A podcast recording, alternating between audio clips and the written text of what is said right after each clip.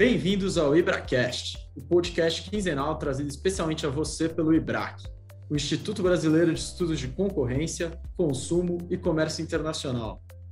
Nosso podcast vai explorar os mundos fascinantes e cada vez mais interdisciplinares do antitrust, do direito do consumidor, do comércio internacional e da regulação em sentido estrito.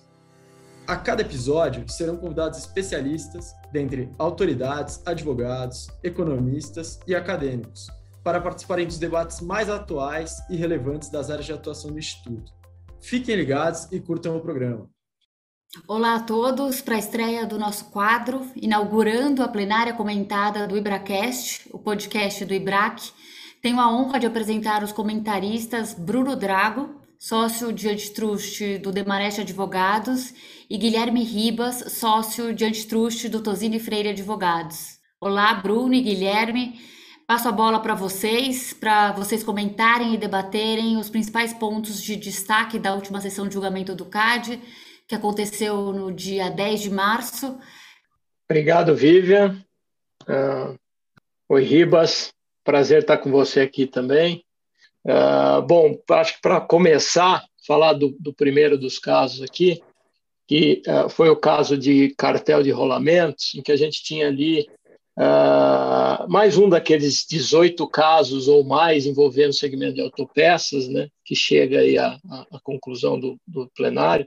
Uh, na sequência, veio o conselheiro Sérgio, que abriu uh, três pontos de, divergências, de divergência que foram bem interessantes. Né? O primeiro deles, sobre a condenação de uma das pessoas físicas, né? e ali ele traz, trouxe novamente, né? já não é a primeira vez que ele traz isso, mas ele trouxe aquela tese de que uh, não em não uh, uh, sendo um administrador em não ficando claro ali nas, nas evidências dos autos em que aquela pessoa tinha um papel de administrador né, não caberia imputação para aquela pessoa física né? então uma das pessoas que haviam sido condenadas pelo conselheiro Bandeira Maia na visão do, do conselheiro Sérgio não, não ficava uh, caracterizada ali a, a, sua conduta. Uh, também ele entendeu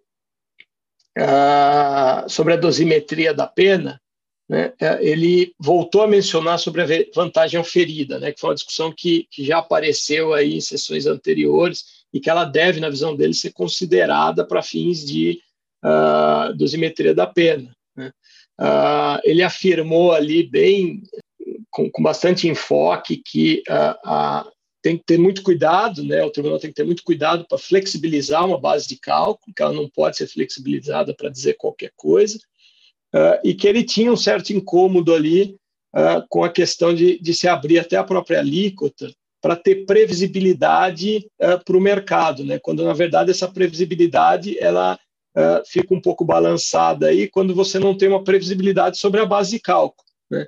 Então, acho que a crítica dele era sobre a base de cálculo. Mas, obviamente, nesse caso, ele adotou ali a, a melhor informação que era disponível, que uh, foi um tanto quanto na linha ali uh, de olhar mais para os produtos uh, que foi trazida pelo, pelo conselheiro Bandeira Maia.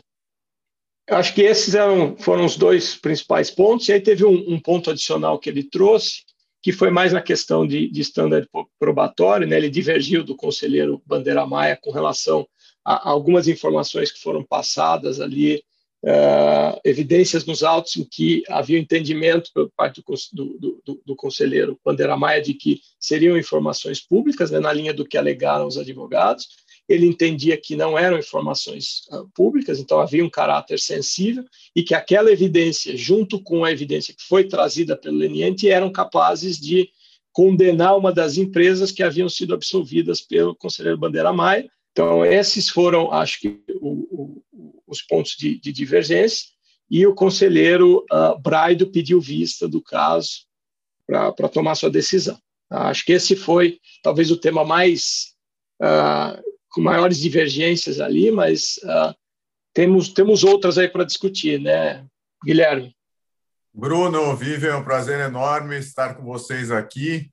A sessão realmente ela foi mais intensa nesse primeiro caso, mas na sequência também tivemos alguns interessantes.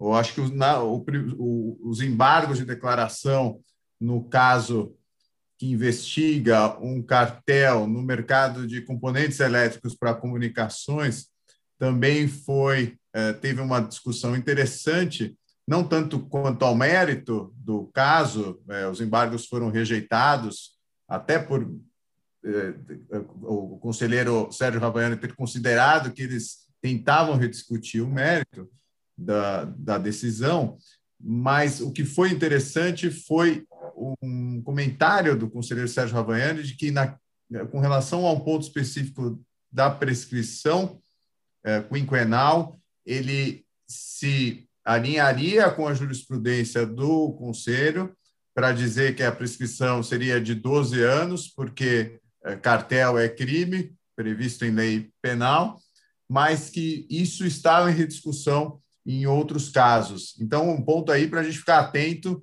para ver o que, que vem pela frente, se o entendimento sobre prescrição vai mudar, não vai, se vai ter divergências entre os conselheiros.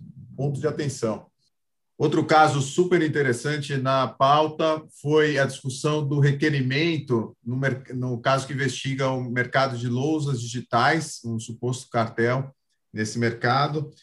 É, o conselheiro Bandeira Maia trouxe um requerimento de, de TCC, de acordo, e a conselheira Paula Azevedo abriu uma divergência importante para dizer que ela, ela não homologaria o despacho, que tinha conversado sobre isso é, anteriormente e que ela ficou é, preocupada com a informação é, que foi utilizada como base de cálculo para contribuição pecuniária. Ela acha que essa base ela foi é, reduzida e que deveria ser maior de acordo com o ramo de atividade da empresa. E também ela divergiu com relação ao ano do faturamento para cálculo dessa contribuição. Ela entende que não deveria ser usado no caso como habitual o ramo, o ano anterior à instauração do processo administrativo, mas sim o ano anterior ao que a empresa, é, que requerendo o, a celebração do compromisso, foi incluída no polo passivo. Ela não foi no primeiro momento incluída, foi alguns anos depois, então o ano deveria ser o ano anterior à sua inclusão no polo passivo. O conselheiro Sérgio Ravagnani pediu vistas é, desse, desse caso, o que, o que não é habitual em caso de, de termo de compromisso de cessação de prática, mas a questão demandava uma análise mais detida e esperamos na próxima sessão eh, mais é, informações sobre isso. E se eu puder complementar, Guilherme, acho que não é tão usual a gente ver não homologação de TCC nas decisões do CAD, né? E eu acho que a, o próprio voto de divergência da conselheira Paula trouxe um trouxe aqui alguns pontos bem interessantes. Né? Ela afirma que não haveria discricionariedade na aplicação da sanção por parte do CAD, né? e que a aplicação da multa seria um ato uh, vinculado e não discricionário. Então, no entendimento dela, a negociação de um TCC deveria recair tão somente com relação ao desconto aplicado e eventuais cláusulas acessórias, mas nunca sobre a base de cálculo e alíquota. Tá? Eu acho que achei que foram foi uma colocação bem interessante para ressaltar aqui para todos. A gente teve ali também no finalzinho uh, uma extensão da sessão por conta de despachos que foram trazidos em bloco pelo presidente, mas aí foram dois pedidos de destaque uh, por parte dos conselheiros para votação em separado. Né? Uh, e um deles, um, um ato de concentração, que foi aprovado pela Superintendência Geral ainda dentro daquele prazo para recurso de terceiros, né? E obviamente, ah, quando há esses recursos de terceiros, isso vai direto para o presidente do tribunal.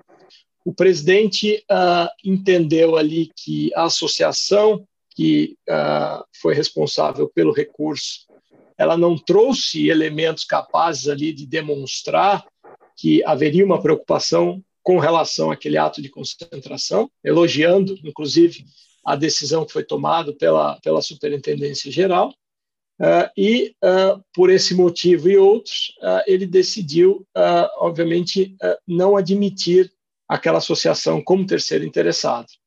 Foi interessante também um ponto que foi trazido pelo, pelo conselheiro Sérgio, ao afirmar que quando, quando há uma associação como terceira interessada recorrendo de uma decisão, seria interessante que o CAD solicitasse quem são os membros daquela associação para entender se aquela associação de fato representa o setor e se de fato ela é afetada por aquela decisão.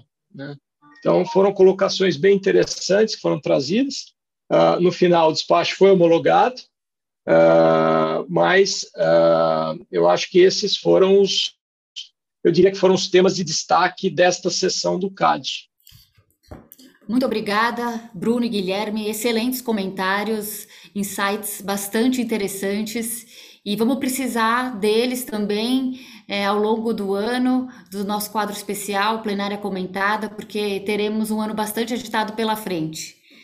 Fiquem ligados para estarem sempre por dentro das principais discussões trazidas pelo Conselho em suas plenárias. Bem-vindos ao IbraCast, o podcast quinzenal trazido especialmente a você pelo IBRAC o Instituto Brasileiro de Estudos de Concorrência, Consumo e Comércio Internacional. Nosso podcast vai explorar os mundos fascinantes e cada vez mais interdisciplinares do antitrust, do direito do consumidor, do comércio internacional e da regulação em sentido estrito.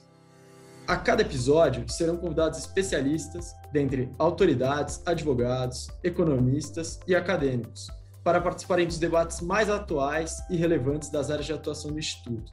Fiquem ligados e curtam o programa.